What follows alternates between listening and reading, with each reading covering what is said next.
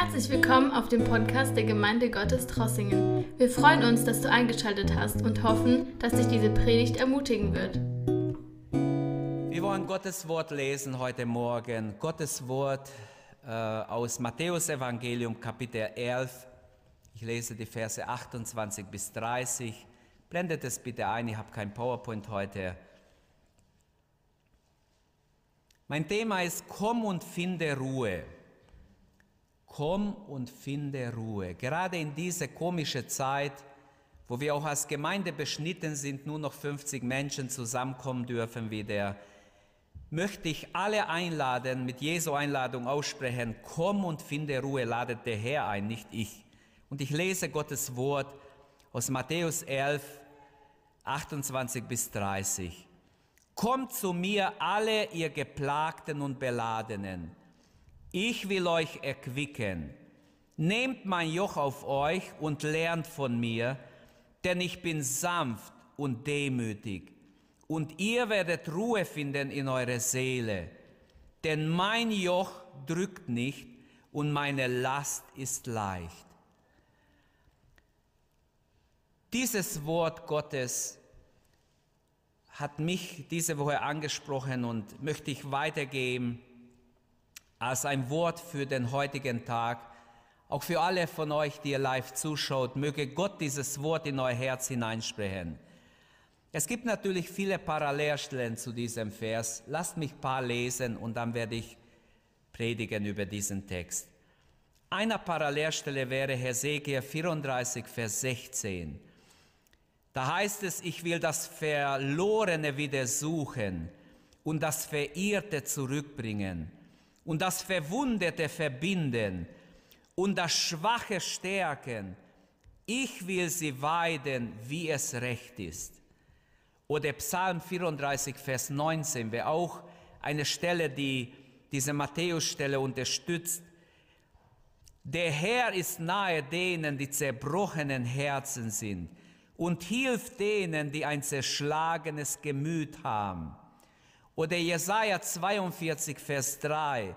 Das geknickte Rohr wird er nicht zerbrechen und den glimmenden Docht wird er nicht auslöschen. In Treue trägt er das Recht hinaus. Oder Psalm 103, Vers 10, die wir alle kennen. Gott handelt nicht mit uns nach unseren Sünden, und vergilt uns nicht nach unserer Missetat. Oder Offenbarung 3, Vers 20, wo Jesus sagt, siehe, ich stehe vor der Tür, ich klopfe an. Wer meine Stimme hört und seine Tür auftut, zu dem werde ich hineinkommen und das Abendmahl mit ihm halten und er mit mir. Komm und finde Ruhe. Ist das möglich? Komm du und finde Ruhe bei Jesus. Eine ungarische Künstlerin im Alter von 29 Jahren wurde interviewt und man hat ihr verschiedene Fragen gestellt, aber auf die Frage, ob die Malerei, die Kunst sie glücklich macht, ihr Frieden gegeben hat, weil sie hat gesagt, sie sucht den inneren Frieden, hat sie dann ziemlich aufgeregt geantwortet, Frieden? Frieden, das habe ich überall gesucht, aber nicht gefunden. Ich war in alle Kirchen der Stadt und habe es nirgends gefunden. In unserem Text wird diese innere Ruhe, der Friede von Jesus verheißen. In welcher Situation Jesus diesen Text gesagt hat, sagt uns Matthäus nicht. Deshalb ist es irgendwie zwischen den anderen Versen. Wir merken gar nicht genau, in welchem Zusammenhang hat Jesus diese wunderbaren Worte ausgesprochen. Kommet her zu mir alle, die ihr mühselig und beladen seid. Ich will euch erquicken, wie es Luther übersetzt. Unzählige Menschen durch die ganze Jahrhunderte hindurch wurden durch diese Verse ermutigt, aus ihrer tiefen Not herauf, herausgeholt. Christus benutzt in diesem Abschnitt zwei Bilder. Ein Bild des Extrem, der extremen Müdigkeit, ein Mensch, der lange gelaufen ist, nicht mehr weiter kann, der erschöpft ist und einfach nicht mehr weiter kann, kaum noch einen Schritt machen kann. Und ein zweites Bild, was in diesem Abschnitt ist, der extreme Druck, Stress, Unruhe, dieses Getriebensein, wo Menschen fast explodieren, äh, einfach nicht mehr, nichts mehr ertragen können, nichts mehr schlucken wollen. Und viele heutzutage sind so genervt und aufgeregt, sie wollen nichts mehr wissen, sie sind einfach enttäuscht und zurückgezogen und, und sauer. Sie wissen vielleicht selber nicht auf wen oder auf was. Deshalb glaube ich, dass dieser Text ähm, für uns alle etwas zu sagen hat. Die Frage, wie komme ich zur Ruhe, können immer weniger Menschen beantworten. Ich möchte diesen Text in drei Teile teilen. Wir haben eine Einladung, wir haben eine Verheißung und wir haben eine Bedingung. Im Vers 28 haben wir die Einladung. Die Bibel ist voller Kommrufe, von 1. Mose bis Offenbarung. Es fängt schon im 1. Mose 3 an, da kommt Gott in den Garten Eden und er findet den Menschen oder sieht den Menschen nicht, die haben sich versteckt. Adam, wo bist du? Adam bedeutet Mensch. Das heißt, Gott meint nicht nur den Menschen, sondern dich auch, mich auch. Mensch, wo bist du? Deutsch übersetzt. Gott interessiert sich für den Menschen. Er sucht den Menschen schon ganz am Anfang der Bibel. Und wenn wir ganz durchlesen, finden wir viele, viele Kommrufe, viele Stellen, die uns zeigen, Gott ist interessiert an die Menschen. Und selbst im fast im letzten Vers der Bibel, der viertletzte Vers, Offenbarung 22, Vers 17, da heißt es, der Geist und die Braut sprechen, komm. Und wer es hört, der spreche, komm. Und wer will, der komme und nehme das Wasser des Lebens umsonst. Also die Bibel spricht auch sehr oft vom Fernsein des Menschen von Gott. Wir sind durch die Sünde Ferne von Gott. Die Sünde entfernt uns von Gott. Unser verlorener Zustand wird in der Bibel immer wieder angesprochen. Ohne Gott sind wir ganz verloren. Die große Liebe Gottes lädt uns ein, zu Jesus zu kommen. Und die Einladung schließt in sich, dass uns Gott annehmen wird. An wem ergeht diese Einladung? Wir sind bei der Einladung Jesu. Hier heißt es an alle, die ihr geplagt und belastet seid, die ihr niedergedrückt, gebeugt seid, wie es Bruns übersetzt, mühselige übersetzt Luther, versinkende, schwache oder kranke, gebundene, abhängige, würde ich sagen, alle, die sich selbst am liebsten aufgeben würden oder nicht mehr weiter wissen, die in eine Not stecken, auch alle, die einfach mit dem Leben nicht so richtig fertig werden. Kommt zu mir, sagt Jesus, alle, die ihr niedergebeugt seid.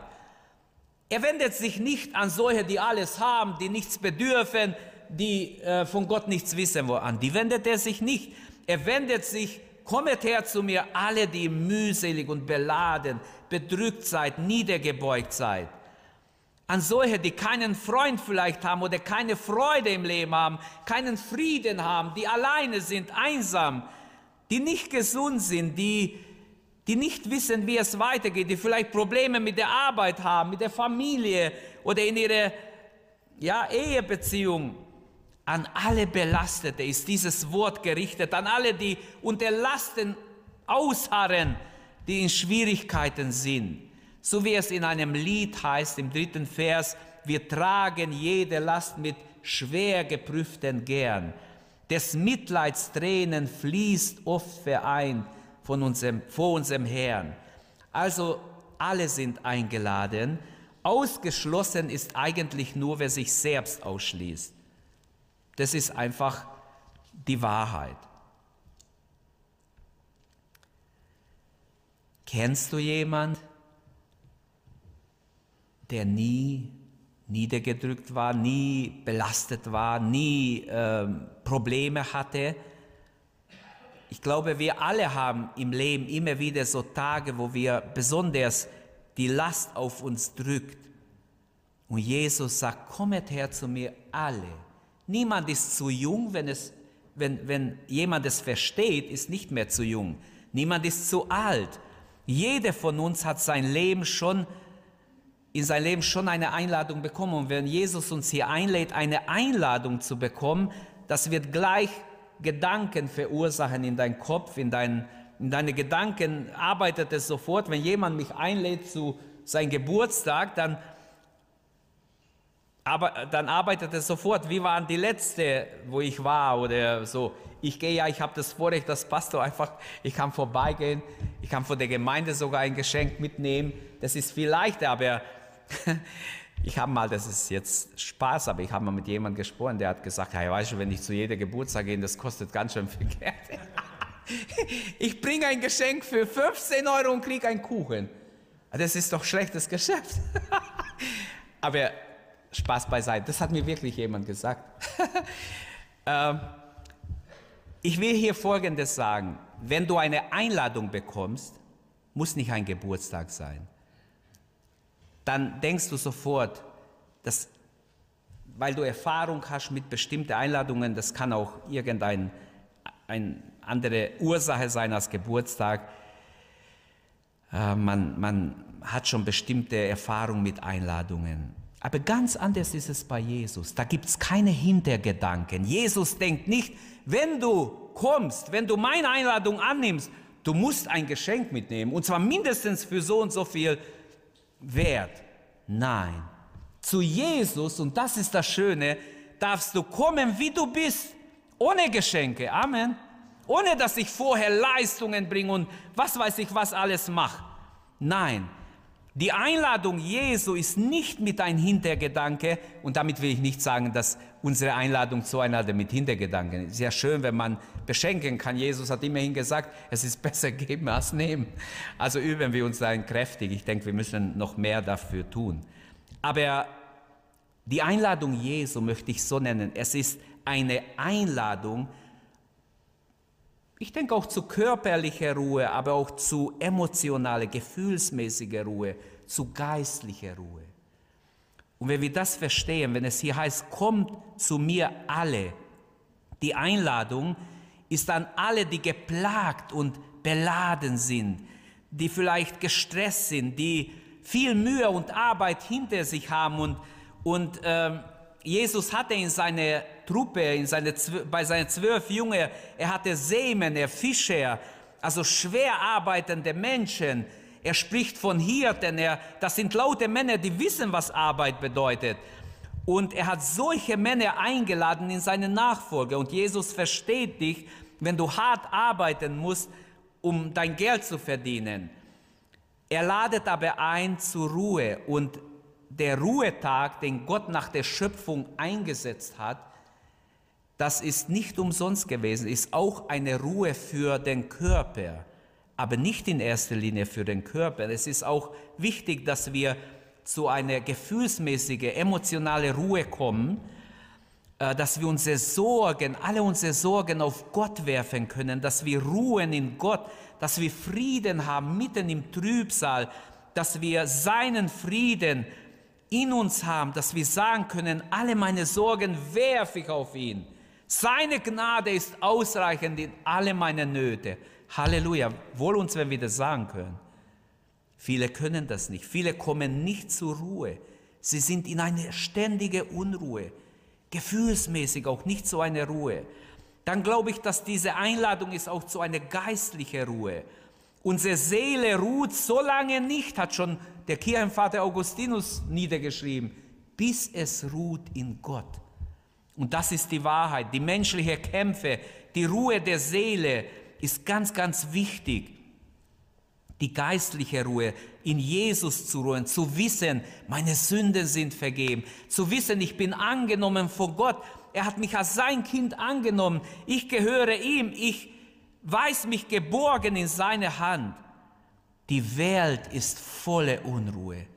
Vielleicht war sie noch nie so unruhig, vielleicht nur in Kriege wie heute. Wir sehen viel Unruhe um uns herum und in den vielen Treiben und Jagen gibt es ein Sehnen nach Ruhe, nach Frieden, nach und die Bibel sagt, und der Friede wurde genommen von der Erde. Ich hoffe, dass wir das nicht bald erleben, dass große Kriege über diese Welt gehen. Aber es scheint so, der Friede wird jeden Tag genommen von dieser Welt. Lasst uns beten, dass wir Frieden haben, dass wir diese innere Ruhe haben, den Frieden Gottes im Herzen haben und nicht einfach mit der Masse mitschwimmen, uns nicht beeinflussen lassen vom Zeitgeist, von dem, was in dieser Welt an Mengen, an Tonnen von Unruhe ist. Die Ruhe der Seele besteht nicht in menschlichen Werken, nicht in Leistungen, nicht in Entbehrungen, nicht in Arbeit, nicht in phlegmatischer Gleichgültigkeit, auch nicht in erzwungene stoische Ruhe, die nichts bringt, sondern ich glaube, das ist alles nur menschlich und nur ein Schein vom Echten, von der wahren Ruhe, die Jesus hier anbietet. Jesus ruft dich und mich zu sich. Bei ihm ist diese Ruhe. Komm zu mir. Er steht zu mir, sagt er. Er ist der Weg zum Vater. Es gibt keinen anderen Weg. Er ist der Weg zu dieser inneren Ruhe. Menschen werden sich wenden sich heute an irgendwer Heilige viel lieber als an Jesus, weil es ist leichter, zu einem Toten zu beten, da kommt ja nichts. Aber die Bibel sagt, wir sollen uns an Jesus wenden und nicht an irgendwelche Heilige und nicht irgendwohin nur spenden, ja, in der Hoffnung, dann habe ich ja einen Teil getan, dann kann mich ja Gott nur segnen. Wie reagieren wir auf Jesu Einladung? Die Einladung ist ergangen. Wie reagieren wir auf diese Einladung? Ähm, komm, wie du bist zu Jesus heute Morgen. Auch wenn du zuhörst live, komm, wie du bist. Sag, hier bin ich, Herr Jesus, ich gebe dir mein Leben. Komm als Sünder, als Bettler. Komm in deine Not, mit deinen Lumpen, egal, komm. Komm zu Jesus. Die Einladung ist gegangen, ist ausgegangen heute Morgen. Morgen kann es schon zu spät sein. Heute sollst du kommen. Nur wer zu Jesus kommt, kann auch die Verheißung, die er jetzt gibt, empfangen. Das zweite ist die Verheißung. Ich will euch erquicken. Oder wie er im, am Ende sagt, ich will euch Ruhe geben. Ruhe für eure Seelen. Die Verheißung ist diese innere Ruhe, die Ruhe, die Jesus verspricht, ist besser als eine gute Nachtruhe. Wir bedürfen alle Ruhe. Als Elias so deprimiert war, hat Gott ihn nicht ermahnt und ihm eine Predigt gehalten und was weiß ich, sondern er hat ihm schlafen geschickt, kann man sagen. Hat ihm zu essen gegeben, schlaf dich mal gut aus. Du bist psychisch angeschlagen und viele ruhen zu wenig. Jesus will, dass wir sowohl körperlich ausruhen, es steht tatsächlich im Markus Evangelium, nur Markus hat diese Stelle, kommt, ruht ein wenig, steht ganz klar geschrieben. Und es ist auch wichtig, dass wir manchmal in unserer Hektik daran denken, Gott hat uns so geschaffen, wir brauchen Ruhe, damit auch unser Geist, unsere Seele sich erholt. Jesus gibt diese emotionale, ich habe gesagt, auch die körperliche Ruhe, er gibt auch die gefühlsmäßige Ruhe. Wir werfen unsere Sorgen bewusst auf ihn und wir behalten es nicht. Manchmal kommt es einfach zurück auf meine Schulter und ich muss es einfach wegwerfen, sonst kommt es zurück. Wir merken es gar nicht, schon wieder sorgen wir uns, ohne dass wir es wollten. So ist es mir schon oft gegangen und dann muss ich bewusst mich dagegen stellen. Das Wort ruhen beinhaltet meine Sorgen ihm ausliefern. Es hat damit zu tun, dass ich nicht nur denke, das ist nur so ein schönes Wort, sondern es hat damit zu tun, ich muss meine Sorgen auf ihn werfen. Dann habe ich diese innere, diese gefühlsmäßige, diese körperliche, auch diese geistliche Ruhe. Aber wie ich schon sagte, manchmal merke ich schon wieder auf mein Schulter und ich muss es loswerden. Jesus oder Petrus hat es nicht umsonst geschrieben, werft es auf ihn. Er steht nicht, bringt es schön, gibt es ab.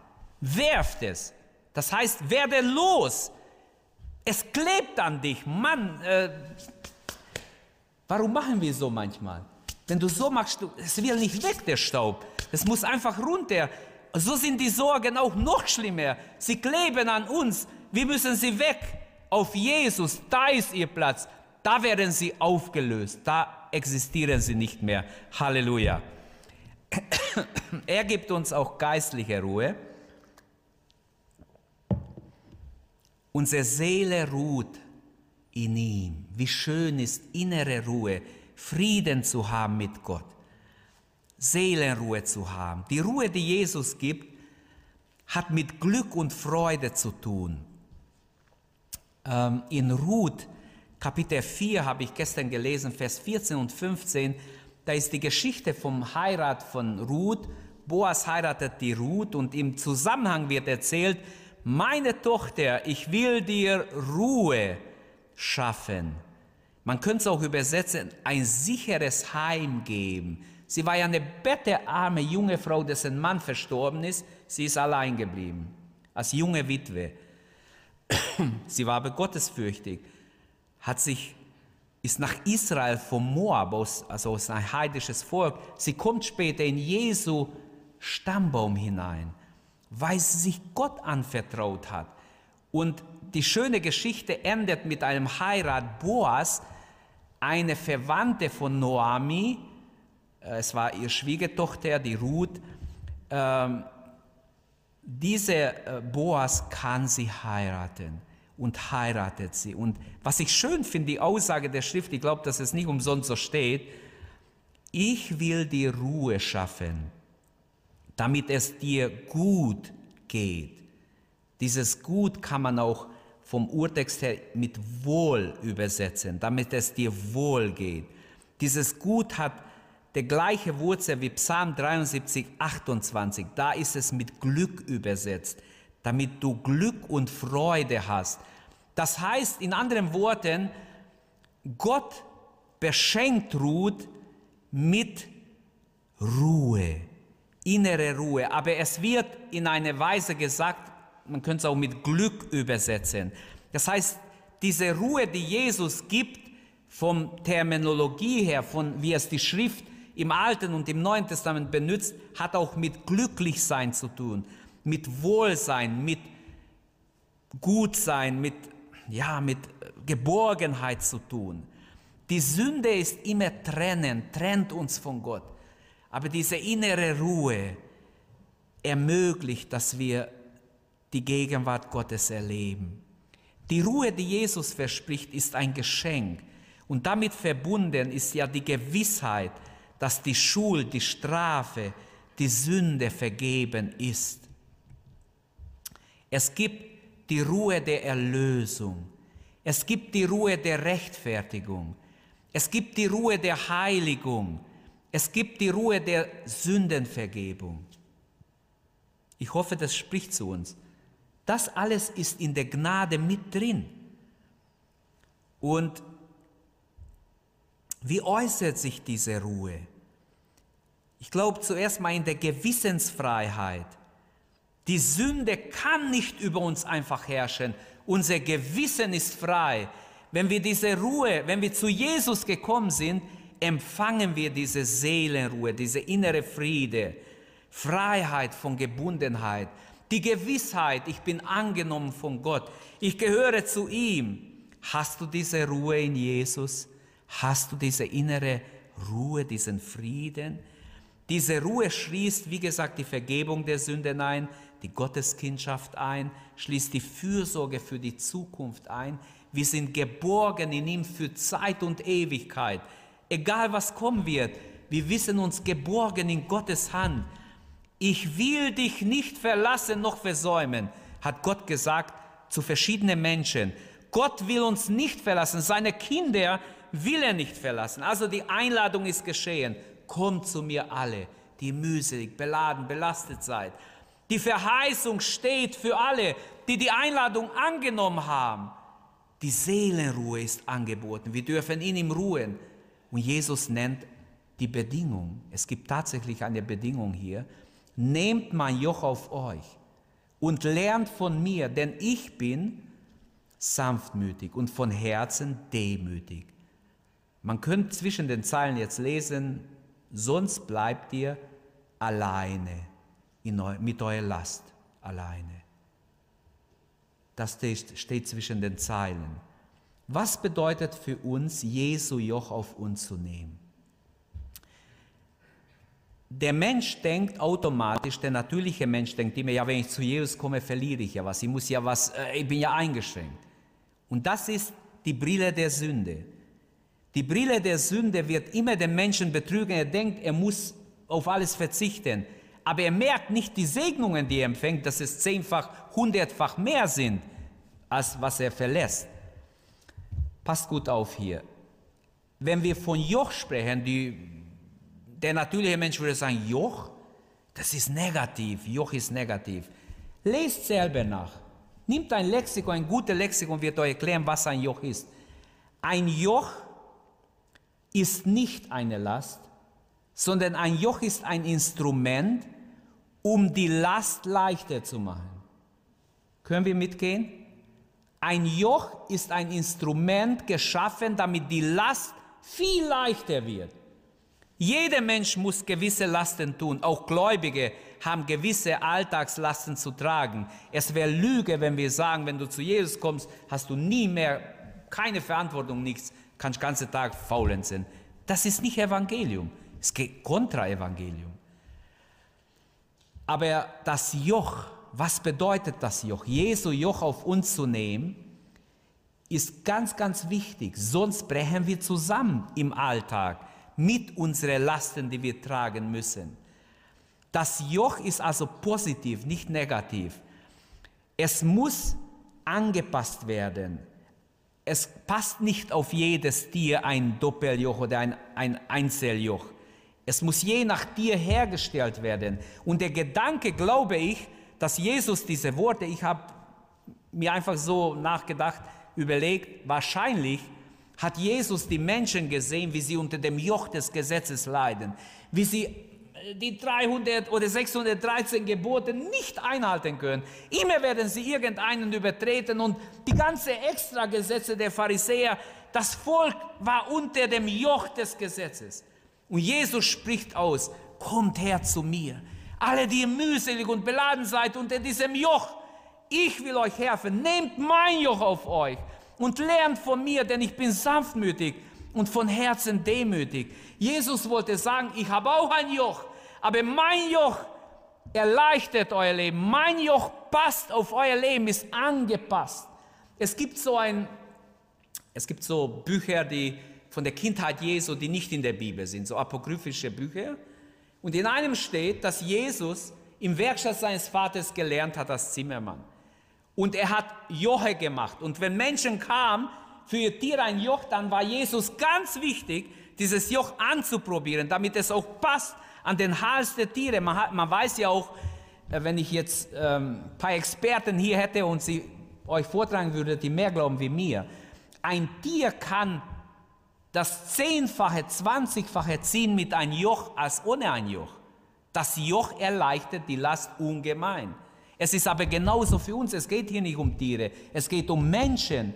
Es geht um Menschen, die die ganze Last des Alltags, die Sorgen, die kommen, tragen müssen. Jesus will sagen, mein, mein Joch wird passend sein für dein Leben. Ich gebe dir nicht irgendein Joch. Ich gebe dir so ein Joch, die genau dir passt, die zu dir passt, mit dem du leicht durchs Leben kommst, mit meiner Hilfe. Denn mein Joch drückt dich, könnten wir auch übersetzen. Mein Last ist leicht, sagt er ganz klar. Alle seine Anforderungen sind leicht gegenüber dem Judentum. Sie haben Dinge verlangt, die gehen gar nicht. Niemand, Stephanus predigt ihnen, keine unserer Väter konnte die Gesetze einhalten. Wir alle leiden darunter. Niemand konnte es einhalten, weder wir noch sie. Also wir stehen vor einem Dilemma. Einziger Weg ist Jesus. Er hat das Gesetz, dem Gesetze Genüge getan. Und welche Last herrschte dort? Zeremonien, alle möglichen Ritualen, alle möglichen Vorschriften, an die man sich halten muss. Bist du schon genug Schritte gegangen? Bleib stehen. Weiter darfst du nicht gehen. Ja, wie? Wo soll ich jetzt hin? Ja, muss warten. Bis 18 Uhr wenigstens, weil, aber du musst ein bisschen länger warten, weil es könnte ja sein, dass es falsch angezeigt wird. Also wir warten eine Stunde länger. So haben die Pharisäer gearbeitet. Wir machen kein Licht an. Es wird kein Licht am Sabbat angemacht.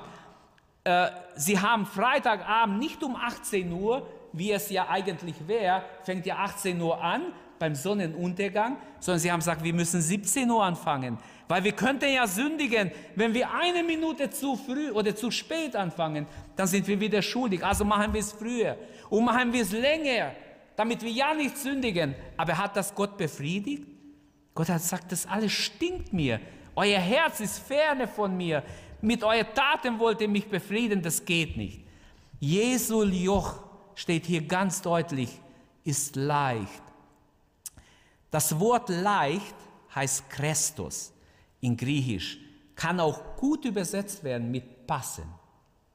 Jesu Joch passt dir, dir, dir, mir, jedem. Jesu Joch, den er uns gibt, passt zu uns. Können wir da mal Amen sagen? Diese Todesstille macht mich fertig. Jesu Joch ist das Joch seiner Lehre in erster Linie.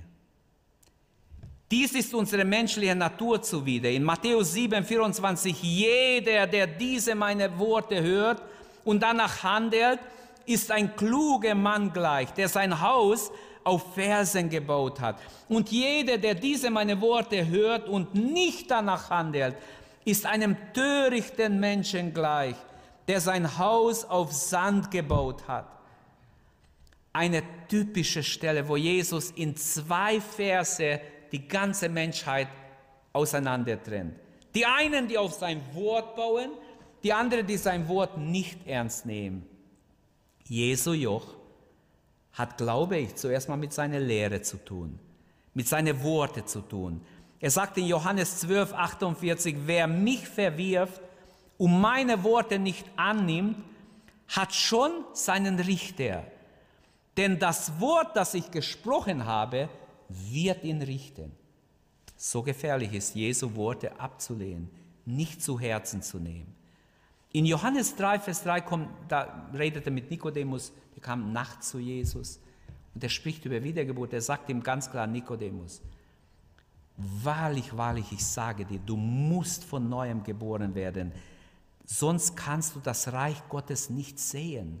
Wer ist Reich Gottes? Kein Ungläubiger hat jedes Reich Gottes gesehen. Das kann man nur im Glauben sehen, dass ein Reich Gottes da ist. Der hat es noch gar nicht geblickt. Ja, wiedergeboren, wie, wie? Durch Wasser und Geist wiederholt Jesus im Vers 5. Aber ich möchte nur sagen, die Worte Jesu sind auch hier Ja und Amen. Auch heute gilt immer noch, wer nicht wiedergeboren wird, kann das Reich Gottes es steht hier nicht, nicht hineingehen, das steht nachher. Hier steht noch nicht einmal erkennen, sehen, dass es überhaupt existiert.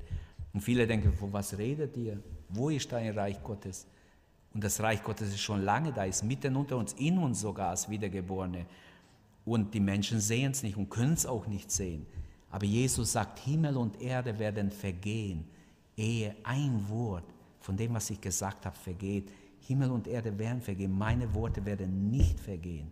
Matthäus 24, 35. Und so könnte ich noch eine Liste aufführen, wo Jesus über seine Worte und die Auswirkung davon spricht, ob wir es annehmen oder ablehnen. Jesu Joch ist also seine Lehre. Als zweites glaube ich, dieses Joch, das wir aufnehmen sollen, sind seine Anordnungen. Jesus hat neues Gebot gebracht, zum Beispiel Matthäus 13, Vers 35. Ein neues Gebot gebe ich euch dass ihr euch liebt untereinander, wie ich euch geliebt habe. So sollt ihr euch untereinander lieben. Wenn nur dieses eine Gebot wäre, ist schon göttlich gewaltig, einzigartig. Tun wir dieses eine Gebot wenigstens? Äh, Johannes 13, Vers 35. Frag dich diese Woche jeden Tag, lebe ich dieses Gebot Jesu? Denn in, ein paar Verse später sagt Jesus, wer mich liebt, der hält meine Gebote. Das heißt, sein Joch auf mich zu nehmen, ist auch, dass ich dieses neue Gebot beherzige, mein Mitmenschen liebe wie mich selbst. So wie er uns geliebt hat, das ist noch viel mehr. So sollen wir einander lieben. In Galater 6, Vers 2 steht auch so ein, das bringt Paulus, aber er, er hat ja viel vom Herrn gelernt.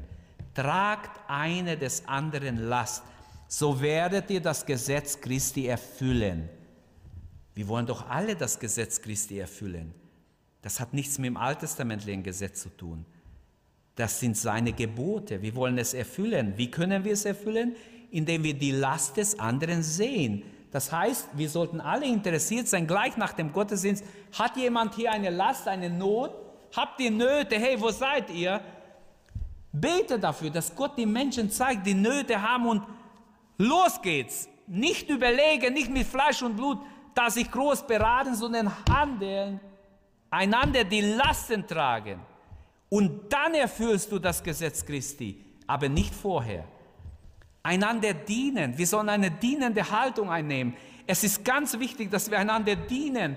Einer den anderen höher achten wir uns selbst. Ich könnte noch eine, so eine Liste. Ich muss die Predigt immer kürzen, weil ihr alle ja Masken habt. Es tut mir alle leid, dass ihr mit Maske zuhören müsst. Deshalb, ich werde schnell zu Ende kommen. Gehen wir schnell zu dritten Punkt.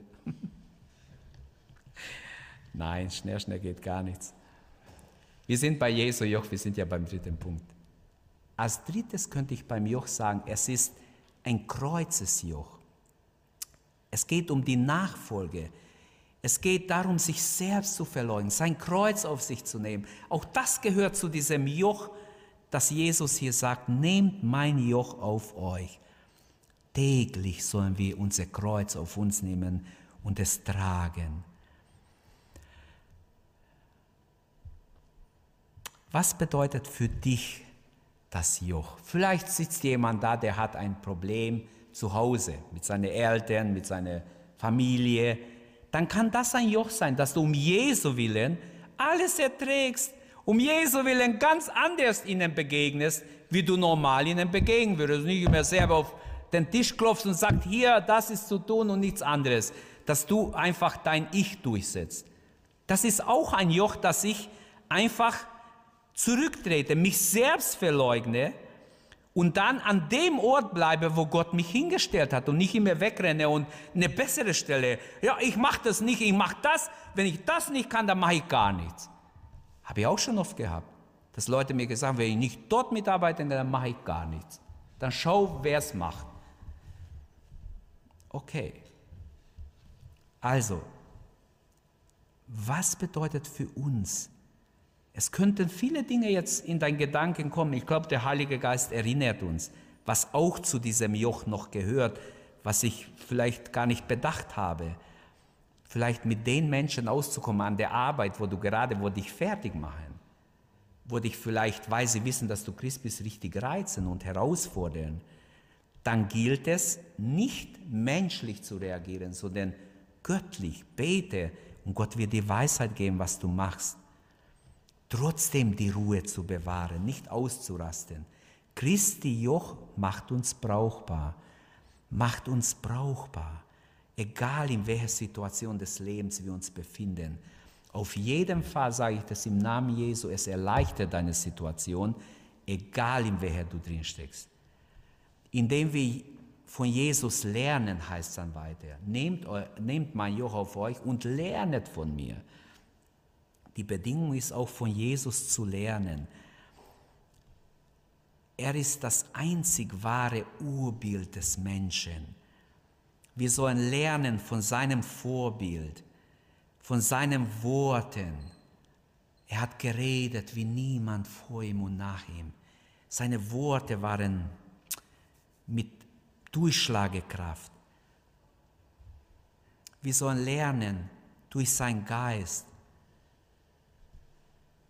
es gibt bestimmt viele, viele Dinge. Ich fasse zusammen.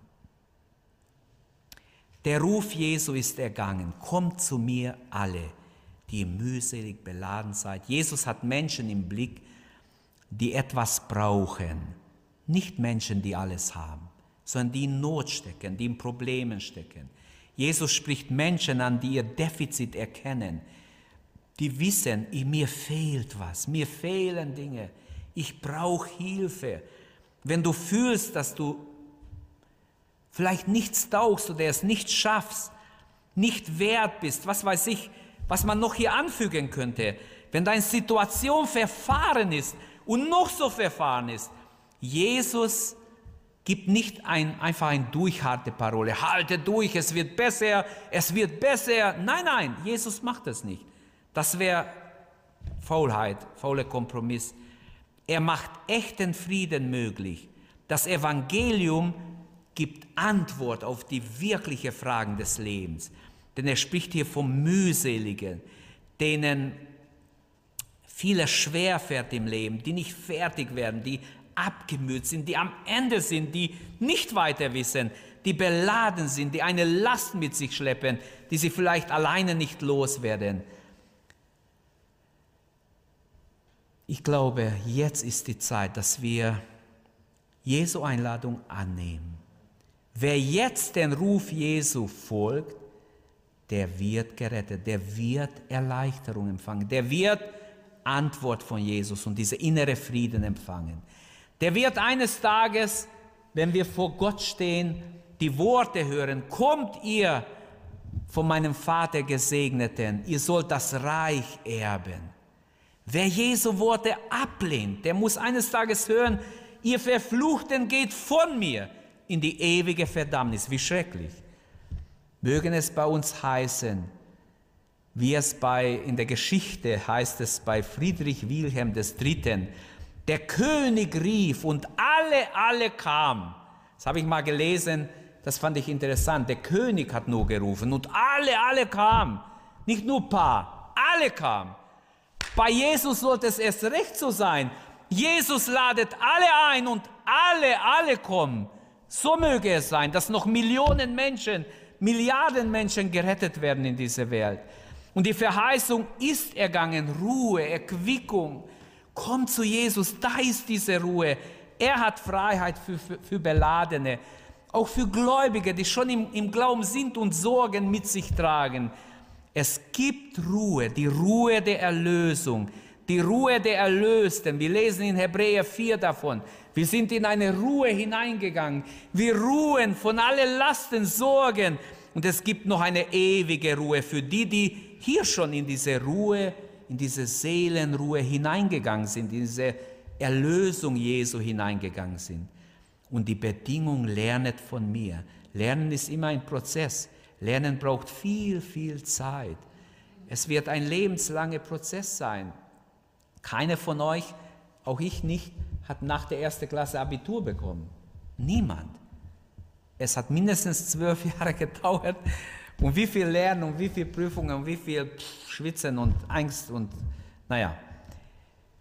Lernen ist, was Jesus hier sagt. Es ist für uns alle wichtig.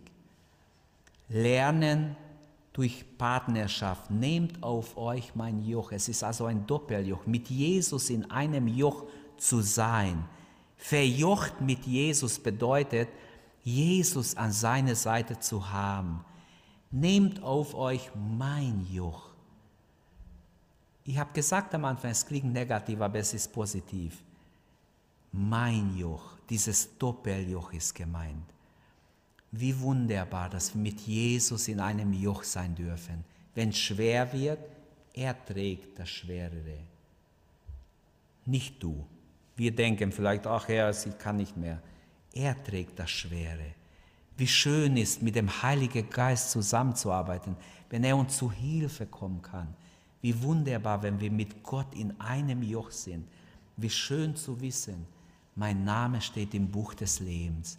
Ich habe inneren Frieden, ich habe Ruhe. Ich weiß, mir ist vergeben. Gott will Menschen diese innere Geborgenheit geben. Wenn du auch live zuschaust, Gott sieht dein Herz, deine Last, die du mit dir schleppst. Nimm's an. Komm zu Jesus. Er bietet diese innere Ruhe und Frieden an. Diese Ruhe ist ein Geschenk vom Himmel her, eine, ein göttlicher Geschenk. Dafür musst du nichts tun. Nimm es im Glauben an und du wirst sehen, es funktioniert auch heute. Aber um diese Ruhe zu empfangen, musst du kommen, muss ich kommen. Es kommt nicht automatisch zu mir. Wer nicht kommt, nicht kommen will, bleibt mit seiner Last, bleibt mit seinen Sorgen, bleibt mit seiner Not. Es gehört immer und das Evangelium ist so aufgebaut, es gehört immer unsere Bereitschaft dazu. Ich muss wollen. Gott will. Wolle auch du. Und du wirst sehen, wie wunderbar ist, wenn du zu Jesus kommst, dein Leben ihm gibst. Lasst uns aufstehen und beten, lasst uns das tun. Kommen wir alle zu Gott. Jeder hat Sorgen, jeder hat irgendeine Last, die er mitträgt. Lasst uns beten, dass Gott diese Sorgen abnimmt. Wir lernen heute, vielleicht für morgen, vielleicht kommen noch andere Lasten, schwerere. Wir wollen jetzt schon lernen, die Lasten, die Sorgen, alle Gott abzugeben und in seine Ruhe einzugehen. Beten wir gemeinsam. Vater, im Namen Jesu kommen wir zu dir. Danken wir, danken dir für diese innere. Danke, dass du unsere Predigt angehört hast. Wenn dich die Botschaft angesprochen hat, dann teile sie gerne mit deinen Freunden und Bekannten, dass auch sie diese Predigt hören können. Wir wünschen dir Gottes Segen.